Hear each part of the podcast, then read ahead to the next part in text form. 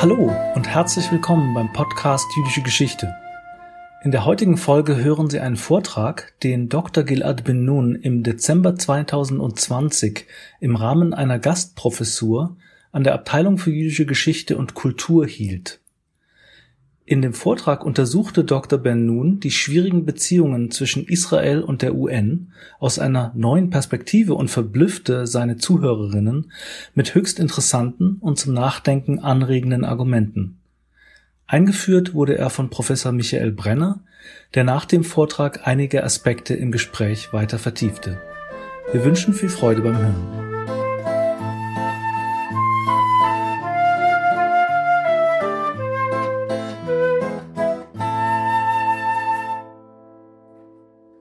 Welcome, and it is my pleasure welcoming our audiences to this lecture at Ludwig Maximilian University in Munich in cooperation with the Center for Israel Studies at American University in Washington, DC.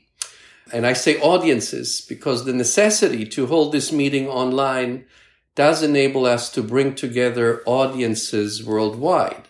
Uh, thus, I welcome our viewers in Germany, the United States, Israel, and wherever you are. When the United Nations were founded as a family of nations in 1945, no one predicted that we all would be so close and so far away at the same time. And ever since Israel joined this growing family as its 59th member state in 1949, the relations between the Jewish state and the United Nations have been complicated. On the one hand, the state of Israel was created by the United Nations as a result of its adaptation of the partition plan of Palestine. On the other hand, no other state has become so vilified by this organization, especially during the 1970s and 80s as was the case with Israel. At times, there were actually more resolutions against Israel than against all other member states combined. And in 1975, as many of you know, Zionism was condemned by the General Assembly as a form of racism and racial discrimination. A resolution that was revoked by the same institution 16 years later. So I'm very glad that today we have an expert with us who will lead us into the discussion of this heated topic with a cool head. Dr. Gilad Ben Nun is the Israel Institute visiting professor at Ludwig Maximilian University in Munich this semester. And my special thanks go out to the Israel Institute. He also serves as a senior researcher at Leipzig University's Research Center Global Dynamics, where he teaches global studies and the history of international law. He's a former EU Marie Curie Fellow at Verona University's Law Faculty, a former Ford Foundation Fellow, and a former UNDP Middle East Program Officer. His first monograph on Israel's reception of African refugees was nominated for the 2017 National Jewish Book Award. His latest book is on the drafting history of the Fourth Geneva Convention. Dr. Ben received his PhD and habilitation from the University of Leipzig with previous degrees from the Hebrew University in Jerusalem. He will speak to us for about 30 to 35 minutes and after that, he and I will discuss some of the issues mentioned, followed by your questions and answers. So with no further ado, the floor is yours, Gilad. Thank you to Ludwig Maximilian University for inviting me uh, to be this year's visiting professor for Israel Studies. Uh, thanks to the Israel Institute in DC for helping us uh, make the wherewithal for this happen. And a last debt of gratitude goes to you, but especially to the wonderful friends and colleagues back at the Jewish Studies uh, Department in LMU for making this such a welcoming experience, notwithstanding this, this weird COVID-19 um, condition. It is 75 years exactly since the UN was born in San Francisco. It was born out of failure The failure was that of the League of Nations the collapse of its collective security regime, which culminated in the unprecedented horrors of World War II. 75 years on, and despite countless challenges, the UN and its adjacent agencies have not only grown in size, but have also proved indispensable for the world's truly global governance. As Tommy Koh, the renowned Singaporean ambassador to the UN and the chairman the UN Convention of the Law of the Sea, has recently stressed, quote, the UN has many more successes than failures. The civilization we enjoy would not be possible without the UN and its family of agencies and entities. To the UN's architects back in 1945, the organization's prime responsibility was that of maintaining international peace and security.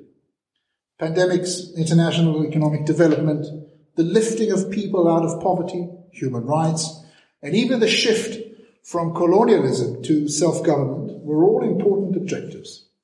Yet it was the prevention and amelioration of violent armed conflict which lay at the heart of the organization's raison d'etre.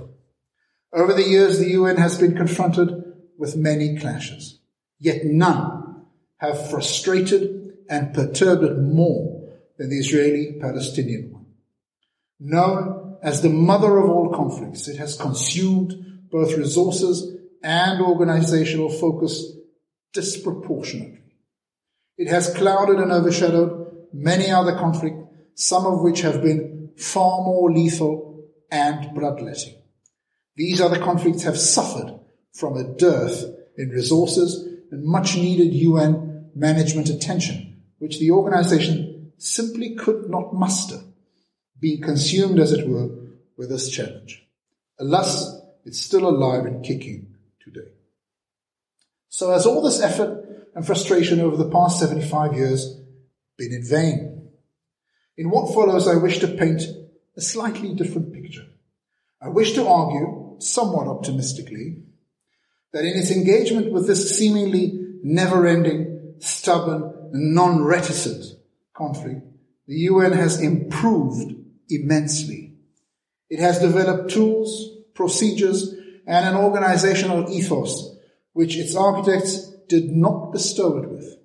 I argue that through its engagement with the Israeli-Palestinian and Arab conflict, the UN elaborated these mechanisms and tools so as to provide ad hoc solutions within the Near Eastern context. Yet once in place, these tools could, and indeed were, successfully applied in other conflict settings. In short, through its harsh and frustrated engagement with this conflict, the UN and its family have become better in what they do elsewhere. Against these words, the critique of steely-eyed realists echoes loud. And rightfully so. The UN is anything but perfect and certainly basks in its fair share of flaws and failures. Its conduct in Sri Lanka in 2009 upon the overt targeting of Tamils by Sinhala Buddhists is a case in point.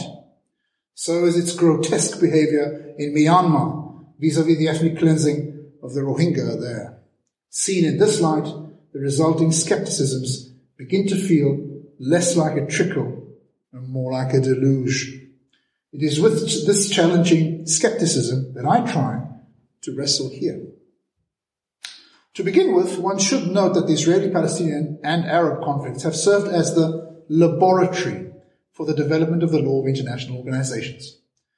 The UN, in fact, grew into the already existing Arab-Jewish conflict, which it inherited from the League of Nations. And thus, from its inception, the UN was immediately struck with a series of firsts brought upon it by the Arab-Jewish confrontation in mandatory Palestine. By series of firsts, I mean the condition under which the organization had, for the first time, to deal with cardinal issues to which it could not derive satisfactory answers from its own existing UN Charter and to which it was coerced to respond institutionally. Via the establishment and laying down of practice it had hitherto never undertaken. Consider the following. The Arab-Israeli conflict triggered the first convening of a special session of the UN General Assembly on anything under provisions of, of Article 20 of the Charter. Over the years, many more special sessions would follow. It triggered the establishment of the first UN Special Committee on anything, as per Article 21 of the Charter, UNSCOP, the United Nations Special Committee on Palestine. It was the first, it was the first time the creation of two new UN member states were called for by the Assembly. It was the first conflict where UN Special Representative, the Secretary General, Folke Bernadotte, was ever nominated, and the first time a UN delegate ever lost his life on mission, Bernadotte in Jerusalem. Many more, including Secretary General Hammarskjöld in the Congo and Under Secretary General Sergio de Mello in Iraq, would follow. Jerusalem in 1948, more specifically the King David Hotel and the YMCA, was the first place ever where the International Committee of the Red Cross had officially installed a weapons-free civilian safety zone within urban warfare under what would become Articles 14 to 18 of the Geneva Convention. By the way, this is standard practice today in Syria, Afghanistan, and so forth. The Arab-Israeli conflict was the first place where peacekeeping was ever applied, first as a truce observer force deployed in Jerusalem, 48, UNTSO, and later as the first UN armed peacekeeping force deployed in Sinai, 1956. In 1998, the Rome Statute of the International Criminal Court was the very first definition of the construction of civilian settlements in militarily occupied territories as a war crime, Article 82b8 was specifically written into that statute with reference to Israel's practice in the West Bank, the so-called the transfer directly or indirectly in the, in the statute. In 2018, Israel was the first country ever to be charged with a breach of the 1965 UN Convention on the Elimination of All Forms of Racial Discrimination. This list is merely cursory, yet its argumentative thrust is clear. For 75 years now, the Israeli-Palestinian and Arab conflict have remained at the very center of international attention. And each time a new historical situation arose in Palestine, the UN came up with a new organizational practice for that instance, which it later applied elsewhere. So where and how did this series of firsts, so to speak, alter the UN's capabilities for the better? Let us begin with peacekeeping. Nowadays, probably no other UN action is more associated with the organization's fundamental tasks. Correspondingly, in 2020, UNDPO, Department of Peace Operations, was by far the largest UN agency in terms of expenditure and personnel, dwarfing its second and third largest agencies combined, the Secretariat and UNHCR. Given its primacy and sheer size, one would assume that peacekeeping was at the organization's very core from the start. In fact, the opposite is true. To begin with, the words peacekeeping do not exist anywhere in the UN Charter, in any manner or form. The UN's architects certainly did envisage armed intervention, as per Chapter 7, Article 42 of the Charter. Yet permanent peacekeeping was not in their cards. The first quasi-official peacekeeping mission was enacted by the League of Nations back in 1925 with Swedish officers trotting both sides of the Greek-Bulgarian divide. This is the so-called Demir Kapu conflict. Yet 20 years and another world war later, it was again Swedish officers trotting both sides of an armed divide, albeit this time in Jerusalem in 1948, that laid the ground for the groundwork for the, for the UN's peacekeeping the world over. In 1956, uh, upon yet another war between Israel and its Arab neighbors, the UN emergency force in Sinai became the first international armed UN mission ever to be deployed. This was the Cold War. The US and the USSR could diverge on Berlin in 1953, on Budapest in 56, on Cuba in 61, and of course on Vietnam. Yet on Palestine, ever since that very first special session of the General Assembly back in 47, the US and the USSR were in total accord. Be it on the need for Palestine's partition, on the deployment of military observers in 48, or in this case, on the need for an impartial, armed UN presence in Sinai. Over the years, some 73 peacekeeping missions have been deployed the world over. In the best of cases where peacekeeping morphed into UN custodianship, as in East Timor and Kosovo, new states which embody the justified self-determination of their peoples came into being. What began as a haphazard and cautious experiment in military observation in 1948 in Jerusalem had evolved into an enabling capacity for new states to emerge from violent conflict settings. Kosovo and East Timor are not, were not easy places. East Timor and Kosovo today are most certainly not perfect. Yet they are far better off for their own peoples and for their regions than they were back in 1999. A second example where events in the Arab-Israeli conflict came to shape global policies concerns the relationship between the UN and regional organizations. And this relates to one of the most famous and most often quoted international documents from the second half of the 20th century, UN Security Council Resolution 242. This resolution, adopted in the aftermath of the Six Day War, which called for an Israeli retreat from territories it gained in exchange for peace and recognition by the Arab states, has served as the bedrock for the international community's vision of a two-state solution based on the so-called Green Line. Given the countless articles, monographs, MAs, and PhDs, I think I have a PhD or an MA proposal at least once a year on 242, written about it, is there anything really left to say about 242? Its famous expounding of territories rather than the territories and the discrepancy between its English and French versions have now become standard exam questions in faculties around the world who teach their introductory courses on modern international law.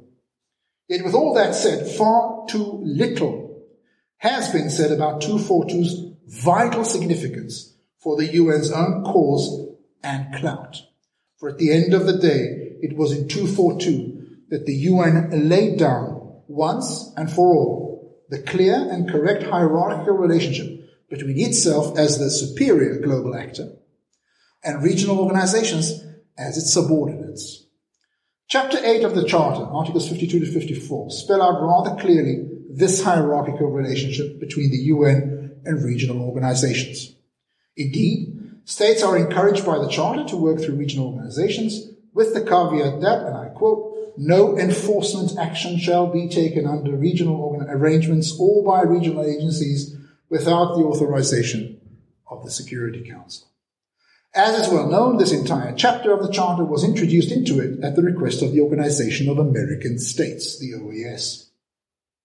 Six years prior to 242, in October 1961, it was the US who requested the, the authorization of the OAS for its installment of the maritime quarantine against Cuba during the missile crisis. The OAS's unanimous approval of the quarantine subsequently lay the ground for that famous showdown between Adlai Stevenson and Ambassador Zorin at the UN Security Council, where Zorin promptly found himself in the quote, court of world public opinion, to use Stevenson's famous phrase. A similar sequence of events took place in the Middle East six years later, in 1967. Following conflictual developments, the Six Day War, a local regional organization, the local regional organization, in this case, the Arab League, also sat down to debate its course of action vis-a-vis what it considered as a rogue state actor within its regional sphere, Israel. Back in 61, the OAS saw Cuba in the very same manner. On the 29th of August 67, the striking parallels between the conduct of the Arab League and that of the OAS in Cuba continued Paralleling the latter's unanimity on the quarantine, the Arab League also arrived at its own unanimous vote, imbibed in its famous three no's of Khartoum. No to peace with Israel, no to its recognition, and no to negotiations with it. Yet there was one glaring difference between the OAS of 61 and the Arab League of 67. Prior to the missile crisis, the UN had never intervened in Cuba. Yet as early as 1947, the Middle East was the UN's primary theater of diplomatic operations. Few things had become more harmful for its credibility than the Egyptian demand of the UNEF's, United Nations Emergency Force, immediate withdrawal from Sinai on the 16th of May 1967. UN Secretary General U Thant's rushed visit to Nasser on the 22nd of May and his blunt and empty-handed return to New York had, and I quote, hereafter inspired Israel's refusal to place her vital interests again in United Nations hands. This is Abba Eban speaking. With the establishment of the Organization of African Unity, what would become the African Union, in 1963, and the official establishment of ASEAN, the Organization of Asian Countries, merely three weeks before the August 67 resolution in Khartoum, it was high time for the UN to lay its down its law vis-a-vis regional organizations' correct place within the international system. And that is exactly what 242 meant for the UN, namely one big exercise in the management of its relationships with regional entities. Against Khartoum's, quote, no peace with Israel, 242 stressed, and I quote, every state in the area and their right to live in peace. Against Khartoum's no to the recognition of Israel, 242 stressed Israel's right to live, and I quote, within secure and recognized boundaries free from threats and acts of force. And lastly, against Khartoum's no to negotiation with Israel, 242 instructed the UN Secretary General to, and I quote, designate a special representative to proceed to the Middle East to establish and maintain contact with the states concerned in order to promote agreement. If that is not nominating a negotiator, then you'd better find another word for it. In reality, this was the explicit negotiation mandate bestowed upon Gunnar Jarring. 242's last and arguably largest nail in Khartoum's coffin does not appear in that resolution's text, but rather in its footnote. 242 was endorsed unanimously, 15 votes to none.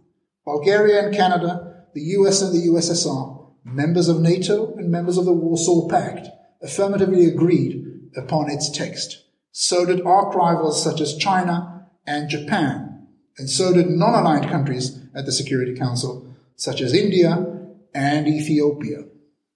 242 was just as much about restoring the correct hierarchy between global and regional as it was about ameliorating a specific given clash.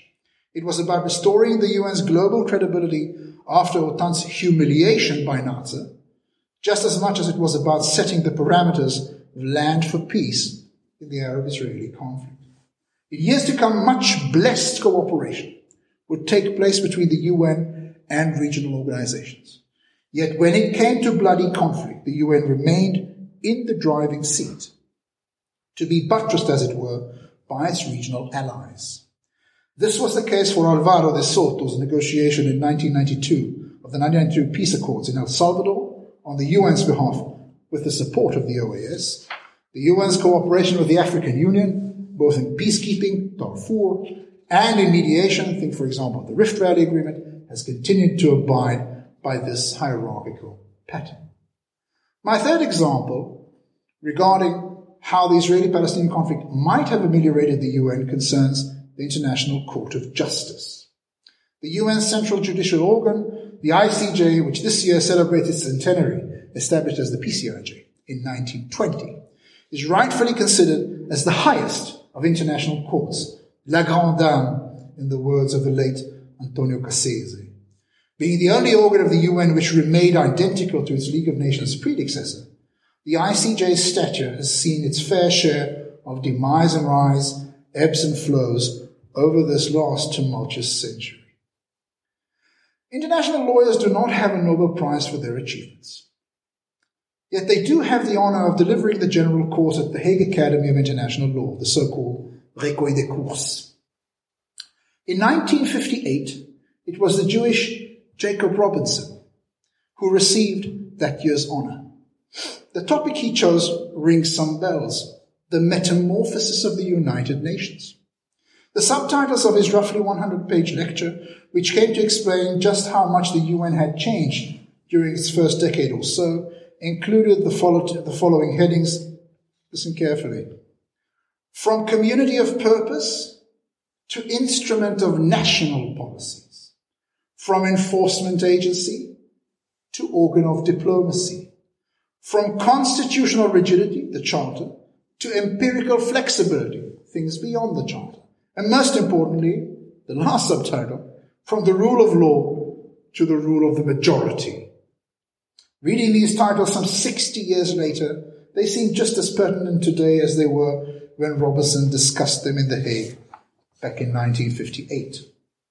His general approach to the UN was, in his own words, an affirmative one. Yet what seemed to him the most alarming phenomenon threatening this institution's future was the possible demise in the ICJ's stature. Alarmed by a UN member state sidelining of the court, Robinson warned that, and I quote, all friends of the rule of law have observed with great anxiety a tendency to boycott the court, virtually put it out of business.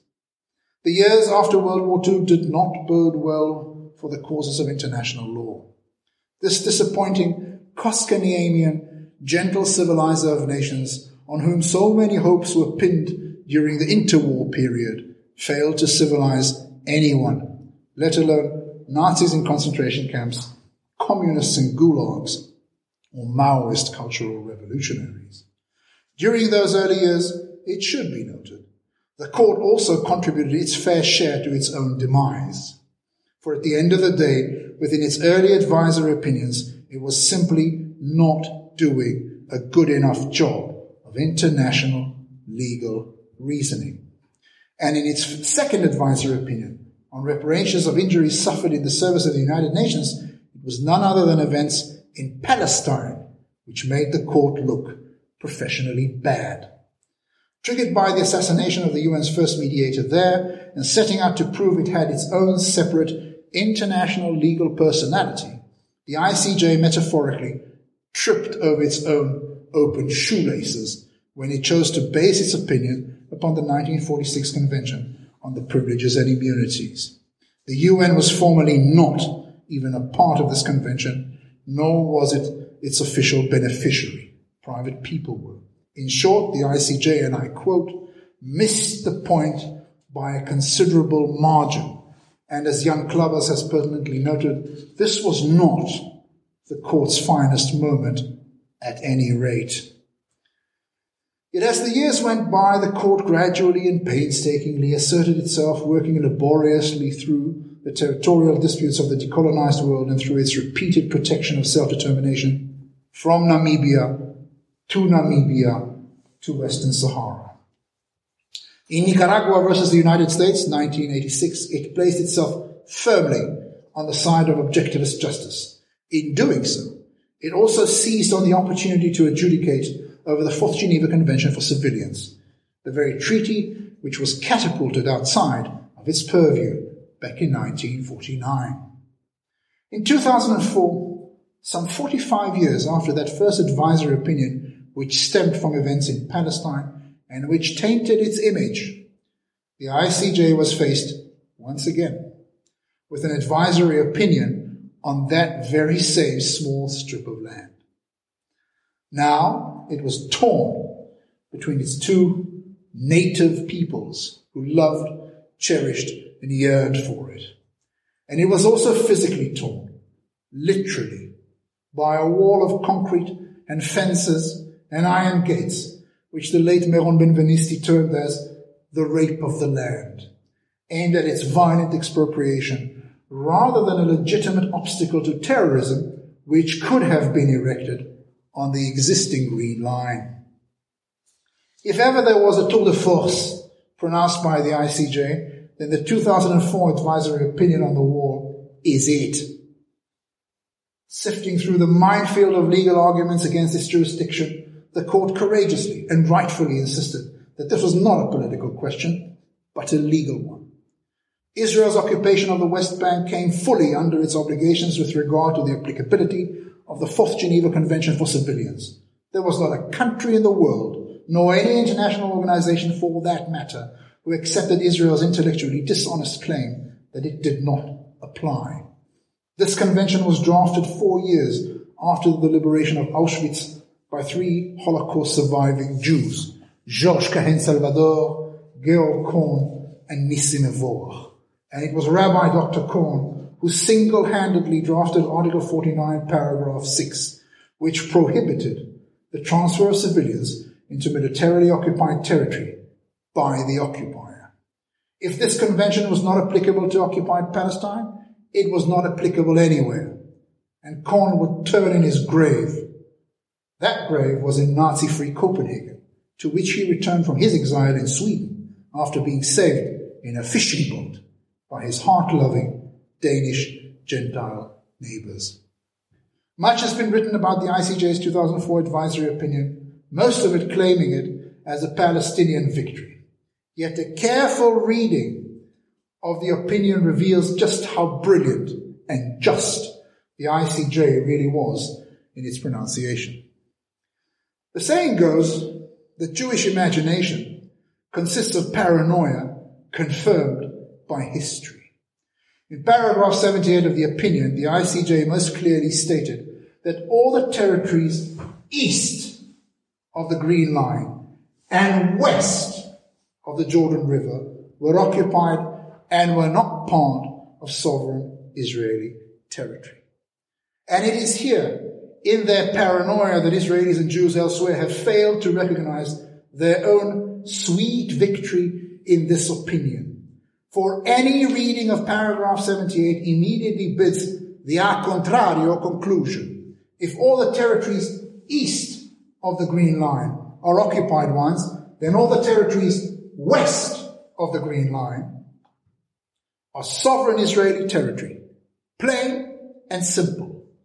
While this might seem obvious, the fact of the matter is that the Green Line demarcated no more than the 1949 armistice. It was certainly not an internationally recognized sovereign border. The ICJ's advisory opinion made it just that. The last official UN map of the Jewish state was drawn up by the UN General Assembly in its resolution 181 back in 47. The UN's executive, being the Security Council, which could have drawn such a line in 242, refrained from doing so as it left the line blurred between territories rather than the territories. And like in any Montesquieu-based governance structure, when the legislature, the General Assembly, and the executive, the Security Council, continue to beat around the bush it remains for the judiciary to set the record straight. How good a judiciary it is when it can bring forth victory to both parties under the most acute and adversarial circumstances. Back in the 12th century, it was Maimonides, the foremost of all Jewish legal commentators, who wrote, and I quote, Every judge who judges to the utmost truthfulness, even for one hour, it is as if he has repaired the world in full. How appropriate are these words to the ICJ's 2004 advisory opinion? The UN has certainly not been innocent of its faults in its seven decade engagement with the Israeli Palestinian and Arab conflict. In 2012, these, this, is, this one is, I hate reading this, this part of the lecture. In 2012, and against the explicit demands of the Secretary General, UNESCO adopted a resolution which condemned Israel for, and I quote, the creation of a new Jewish prayer platform south of the Maghrabi ascent in the El Burak Plaza. The mythical creature with the head of a woman, the body of a horse, and the wings of an eagle, El Burak, which according to Hadith, not Quran, carried Muhammad in his night journey from Mecca to Jerusalem was centered in the in UNESCO's resolution. The Western Wall Plaza was left in double inverted commas. Back in 2000, during the Camp David talks, it was Arafat who told Clinton that the Jewish temple never existed on the Haram Sharif. So let the Jews look for their temple elsewhere that the highest Palestinian dignitaries should deny the ontological origin of the Jewish temple on the Temple Mount is deplorable. Yet when the UN agency mandated with the custodianship of humanity's cultural heritage succumbs to the same logic, the entire UN family's credibility is torpedoed. Interestingly enough, in its 1925 officially printed guide to visitors, the Muslim Holy Waqf of Jerusalem explicitly stated that the Dome of the Rock's, and I quote, identity with the site of Solomon's temple is beyond dispute. In 2016, the Oxford English Dictionary chose as its word of the year the word post-truth. It denoted circumstances, and I quote, in which objective facts are less influential in shaping public opinion than appeals to emotion and personal belief. As it turns out, UNESCO of 2012 was far more prone to post-truth than the Palestinian High Muslim Holy Waqf of 1925. The worst, of course, comes from the UN Human Rights Council and its predecessor, the Human Rights Commission. Back in 1983, it was the Syrian Defense Minister, Mustafa Tlass, who wrote a book called The Matzah of Zion, which reiterated the 1840 blood libel where Jews allegedly killed Christian children to make Passover bread using their blood. In 1991, after the Syrian ambassador to the UN in Geneva openly stated that all delegates should read this book, it took the president of the UN Human Rights Commission five full months of continuing deliberations to, be, to belatedly condemn this blood libel accusation which the Syrian delegate made on that Geneva floor. In 1997, the Palestinian delegate to the commission stated that Israel was injecting Palestinians with HIV positive blood transfusions. Yet even here, the situation has improved somewhat in recent years. As the Brookings Institute has recently noted, and I quote, while Israel Palestine continues to occupy a significant amount of the Council's agenda, states are clearly starting to expand their attention to include a more diverse array of country specific human rights issues around the world. Thus, the tools which the UN Human Rights Council might have initially applied horribly and disproportionately towards Israel are gradually beginning to turn towards all human rights violators. It is probably not for nothing that Russia, China, and Saudi Arabia scrambled this year to be allocated a rotating seat at the Human Rights Council. With questionable human rights records of their own, they rightfully figured that their interests would be best served by sitting close to where decisions were being cut. Otherwise, though, this year has seen some remarkable changes in the Israeli-Arab relations. These include two peace, new peace treaties, normalizations, prospective approachments, and as of yesterday, the buying of half of Beitar Yerushalayim by the Emirates. Interesting. In tandem, a remarkable regional realignment is emerging before our eyes. Israel has openly joined the Sunni military rank and file which stretches from the Jazeera up to Egypt.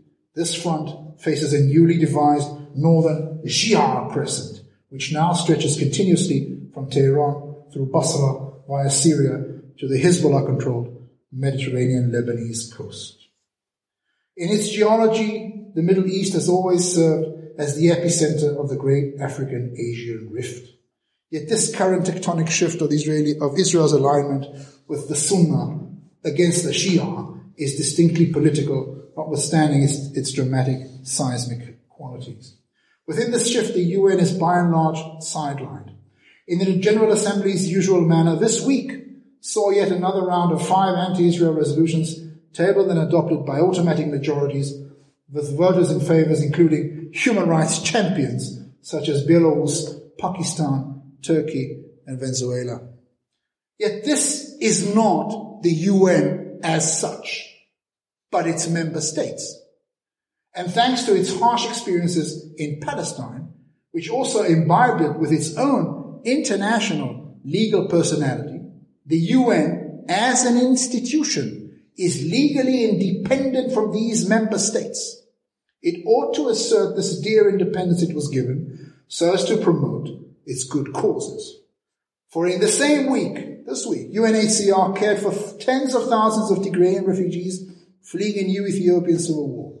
UNICEF concluded a deal with 350 logistical suppliers around the world to begin the planned distribution of COVID-19 vaccines to third world countries. The UN World Food Programme, which alleviated the hunger, listen to the number, of 600 million, 690 million people was awarded this year's Nobel Peace Prize. And UN Habitat in Nairobi published its 2020 World Cities Report regarding the value of sustainable urbanization. Back in 1945, the architects of the UN could not have imagined how its work would acquire the truly global scope it currently has. Several of the most cardinal stepping stones towards this global purview were taken ad hoc within the Israeli-Palestinian and Arab conflict. As it stepped up to those challenges, the UN developed its tools, procedures, institutional memory, and so many of its agencies, which simply did not exist when the UN Charter was written. In fact, one could safely say that the UN today does more things beyond the Charter, such as UNICEF, the World Food Programme, and UN Habitat, than the futile anti-Israeli General Assembly statements that are part of the Charter. What matters is what the UN does, far more than the non-binding Assembly statements which some of its member states tend to make. And much of what the UN does, it does so because it did it first in Palestine. Thank you. Thank you very much, uh, Gilad, for um, I think for especially emphasizing aspects which uh, are a little different than what many of us expected. And I think this is uh, always important in a lecture like that, that we um, don't hear exactly what we already know, but go to a little different paths. And your emphasis on especially some of the legal issues and both negative and positive aspects for Israel, I think were really refreshing. Let me start with the question which leads us um, back to maybe more common and known territory of trust and credibility. And I, I very much appreciate that you distinguish between the United Nations as an institution and its member countries, its member states. Um, but from, you know, at a certain point, the United Nations also is the total of its member states. And there was a period which was very formative for Israel, not in the 50s and 60s, but more so in the 70s and 80s, um, when Israel, you know, saw itself as an outcast by this organization it belonged to. When uh, first uh, in the 1970s, 25%, and then at some point in the 1980s, basically every second resolution um, at some point of the United Nations was directed against Israel.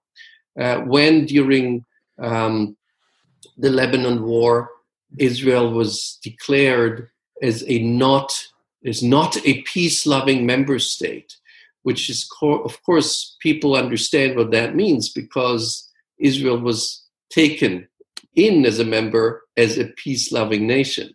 So there's reason, let's put it that way, that many Israelis um, don't really trust or don't have much, you know, love uh, back to this organization, um, even though they revoked the anti the Zionism, you know, is, equals racism restitution. So let me address that. It's a more, it's a little bit more about the reception of mm-hmm. the United Nations among Israelis mm-hmm. and among many Jews around the world. You know, I mentioned the number over there on DPO, the UN budget. 85%, Michael, of the UN budget is extra budgetary. 15% is the Secretariat and the General Assembly and all those guys who do all those bad things, which means that 85%, okay, of what the UN does is beyond those statements. The problem, of course, is that those statements get put on CNN, and that is the UN. Whether or not that corresponds to reality of what the UN does, um, and where is the truth there? That is that is that is mainly the problem: the amount of noise versus the amount of work. Now, I completely agree with you that you know that the UN has and now I'm talking about the institution, not the member states, has been biased.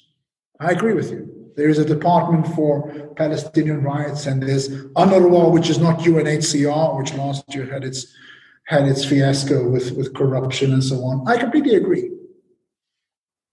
My point is simpler, and it is to look at where are we going in these 70 years of a global world, and where does Israel fit in it vis-a-vis other global actors? I think, and I think the events in the Middle East in the last year point to the fact that the disproportionality has not served the UN well, certainly. It's taken its management attention. And I would say that Israel is almost visceral, you know, sort of half paranoid. And I wouldn't, you know, the fact that I'm paranoid doesn't mean I'm not being chased. But at the end of the day, can the General Assembly really effectuate serious damage on Israel? It has tried to do it in the 70s and the 80s. I didn't see that really happening. De facto, Israel's GDP per capita two years ago was higher than France. And, and when I look at the concrete issues, what the UN was doing, which is Israel's regional stability and security, Egypt changed the regime four times, including the Muslim Brotherhood. The Egyptian Israeli peace accord hasn't gone anywhere. It stands like a rock. Jordan has a problem with Israel's peace accord, okay, because of the Palestinians, but that is also standing like a rock. I would say that the more the UN does these kinds of statements in the General Assembly, the less it gets relevant. It becomes non relevant and it has become less and less and less relevant to what it was back in 47, 48, even 1950. Its relevance has gone, right? I would say the European Union is much more relevant to the conflict than the UN today. That was not the case in 1950. So for me, Israelis need and Jews probably need to put things just a little bit into perspective of what is rhetoric and what is fact. And, and how do you see the changes? And we talked about the last year. Um, Israel now has uh, diplomatic relations with not only Jordan and Egypt, but with other Arab states. How is all this regional change trans, uh, reflecting on the UN's policy towards Israel? I think that, you know, I think generally I would say, and certainly COVID 19, I mean, you know, got the third world to think of. How do you get vaccines to the third world? That, that, that's the big challenge. Mm-hmm. Um, it seems to me that these changes, actually, when I look at it from the side, they look to me much more Ottoman than they look national. Mm-hmm. I'm thinking of, you know, two days ago, if I would have told you, Michael, 10 years, 10 years ago, or during the Second Intifada, that the Emirati Sheikh would buy half of Betar Yerushalayim, not left wing Maccabi Tel Aviv, right? Betar, Jabotinsky, half. And when the extreme right La Familia part of the fan club would say what they're, the Sheikh would say, and he said uh, this morning on The Guardian, you know, we will show the Muslim Jewish cooperation and they will see the light. By the way, I like the statement from the other side, which is the owner of Betar Yerushalayim, Moshe Hogeg. And he said, when he was you know, crucified by this extreme fanatic right, racist fans, which is a small margin of the real fan club base of, of Betar Yerushalayim, then he said, Excuse me, now wait a minute. This is a question of partnership. I need a good partner. My father comes from Tunisia, my mother comes from Morocco. We're Arab Jews from a very long time. These are very good Arab partners. I don't see the problem. For me, when I look at that, I say to myself, is there anything different than the Israeli Egyptian peace accord that's happening now? Is there anything different than Morocco reinstating the chief rabbi, which it did in 2019? Point I'm trying to make is I think there are much more positive developments in the region than we see. I think the one development which is not going to change is the oppression of Palestinians, which we will need to solve one way or at least ameliorate. I would like to remind you that we had the same issue with Arab Israelis until 1966. They were under military rule, they were not members of the state. They still do not agree with the state being a Jewish state. But, Michael, you would agree with me that by giving them citizenship back in 1966, we have ameliorated the condition and they have become far more a part of the country in terms of economy, in terms of, you know, going to any Israeli hospital now in COVID 19 all the nurses and doctors, half of them are, are Arab Israelis. Sure. Yeah. So, no, so my, my, my feeling is that that you know if we can bring back a large measure of empathy into this conflict, which I find somewhat scarce in the UN General Assembly these days, mm-hmm. then I'm hopeful. I, I, don't get pessimistic because of what is said in the Assembly in New York. I like very much your optimistic outlook. And let's go. Uh, we have a few questions, and please, uh, if you want to write more, now is the time. And many of the questions are really directed about uh, to the nature of the United Nations. Um, let me read one of them. Given the nature of ethnic identity, ideology, anti-Semitism, and regional solidarity, do you think Israeli policies can ever get a fair and impartial hearing in the UN General Assembly? No. No, I don't think so. I think I think the UN General Assembly, with its automatic majorities, there are things in the assembly that will most probably not happen, not only vis-a-vis Israel, vis-a-vis other countries as well. Um, Israel is not the only case which has its problems with the UN. Um, and I don't, you know, Morocco will never get a hearing on Western Sahara irrespective of the ICJ advisory opinion of 1975 and the Moroccans going back to the 7th century, they will never get it because, because there are certain dynamics over there. Did that prevent Morocco, which was ousted of the Organization of African Unity back in 1983 or 84? They were reinstated in 2017 as a full court, full court remember. They've not solved the Western Sahara problem. Neither has Turkey solved the Northern Cyprus issue. But they are members. And yes, there are UN automatic majorities also against Russia on Crimea. The point I'm trying to make is the assembly, and this is where the charter comes in. The assembly is but one part of a very, very big machine. Yes, it is the part that makes the most noise, but it is not the part that is most important. In fact, if anything, the Security Council Mm-hmm. And I think that's really important to keep in mind. Thank you for for clarifying. There's a question which is only, I would say, indirectly related to the United Nations. It's about the uh, right of return of Palestinians and how you see Palestinians maybe moving away from this rigid position, um, which of course was uh, a major issue in some of the peace negotiations, especially uh, Camp David and Taba in 2000. I think, you know, I think this is this is really one of this is really one of the places where I fail to understand. I see, obviously, right of return, the issue of you know demographic changing of demographic majorities if everybody comes back. I'm aware of that. What I fail to see is, first of all, there's no right of return in terms of international law read carefully. This is the, this is the lecture series I'm doing in LMU. 194 says no right of return. The words don't exist there. And who, I should remind, by the way, spectators, that all Arab states, without exception, the 13 Arab states of the Assembly rejected Resolution 194 back in 48 49, lest you forget. But that's not the point. My point about the right of return, and this is where I hold us, Jews and Israelis, accountable what is so scary about discussing the issue? Why are we so viscerally, you know, we get into paranoia? Let's discuss the issue. Can we also please discuss the issue of the ethnical cleansing of one million Jews from the Arab world? Because that went side by side in what was at the time seen as a forced population exchange.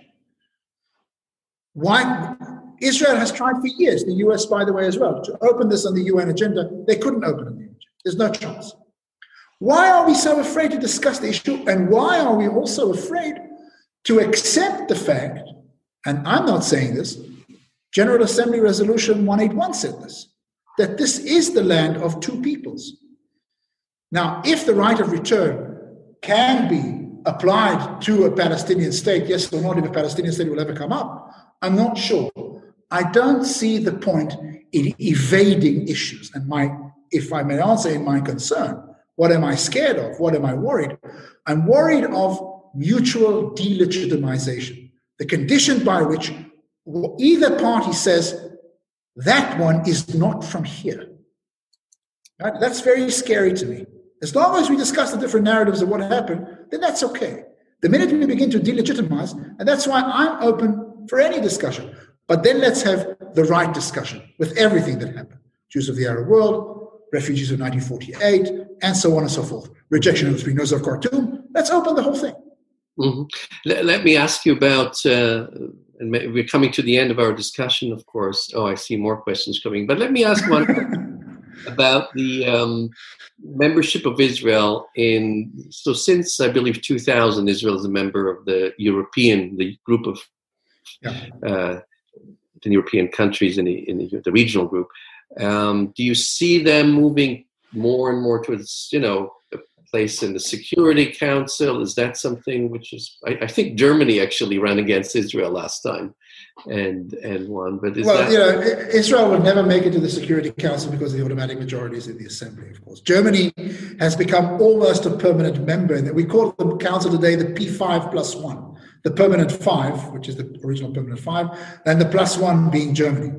Um, by the way, little anecdote the chair of the European judge at the International Court of Justice this year was given to a German for the first nine years term, which is Professor Georg Nolte from, from, from Humboldt University, um, instead of taking the chair of, of Giorgio Gaja, who is Italian. Um, I think Israel's inclusion in the European countries has much more to do with economic factors. The issue of you know simply the, the rise in GDP, right? And and the whole market question.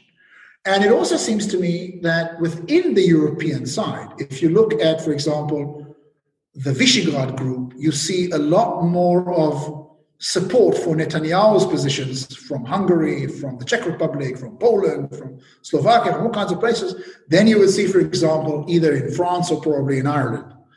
Um, for me, that that within the UN, I find that much less um, relevant, and I also find it much less convincing in the sense that I would love Israel to be in both groups. I would love Israel to see itself for what it is, which is partially European in terms of GDP and development and all, and part of the Middle East, which it is, even even people wise. So for now, it's just like in sports, in football and basketball, uh, or soccer and basketball. Exactly. Uh, where Israel plays the, the more difficult teams. Let me ask you uh, here is an, an a question about Israel. What does Israel actually need from the UN, particularly um, the question is about the peacekeepers and Israel's borders. Are they? It really- needs it needs a it needs a lot. It needs the it, first of all it needs the International Atomic Energy Agency in Vienna, right? It needs to find a way either to legalize or to deal with its nuclear arms within a region. Shall I remind you what's happening in Iran around the corner? It needs the UN for access to many different the International Telecommunications Union, the World Meteorological Organizations, the World Trade Organization and I could carry on the list. It needs the UN, just like the UN needs Israel, for access into a globalized world. And that's obvious. Um, but all of those agencies that I've just said, none of them are the General Assembly, and none of them are the Secretariat. Now, of course, we cannot take apart the UN of 140 or 150 agencies and the family and that very narrow sliver of the Secretariat. It's as you said, it's it's one package. What I would support is not throwing out babies with bathwater, but rather taking at each and every agency and looking at how you can work it through in a process-oriented approach rather than an object-oriented approach of a one-size-fits-all. And I'm reading the last question here, which is about if the UN can have an active role in the context of Israelis and Palestinians pursuing a nation building project or in the peace process? I certainly think so. And at least my experience when I was back in, in, in, in bodies like War Torn Societies Project, being a Ford Foundation Fellow of the United Nations Institute for Disarmament Research, and then and then part of UNDP's, you know, there was a lot of stuff I think especially for me, UNDP, United Nations Development Program. You know, it's one of those bodies which really has, you know, UNDP's even mandate to work within Israel was at the time signed by Golda Meir. And that treaty still stands. Um, and she was no, no, no story eyed, whatever, pacifist. Um, I find that there is a role, and I find that the role is mainly in conditions whereby a lot of dialogue and a lot of reopening those wounds that I spoke about. You know, diplomats of the UN have not done a good job in 75 years in this conflict. Would it would we consider maybe taking a Northern Ireland approach and bringing more social workers, more religious leaders together, more concrete, for example, environmentalists together, to think of how everybody lives in this shared place because no one is leaving, no one's going anywhere. And so you're going to need to distribute the resources one way or another. Let's have those technical capacities in there. And, and whether it's UNDP or whether it's water management or whether it's interfaith dialogue, the UN knows how to do some of that stuff in other places rather well.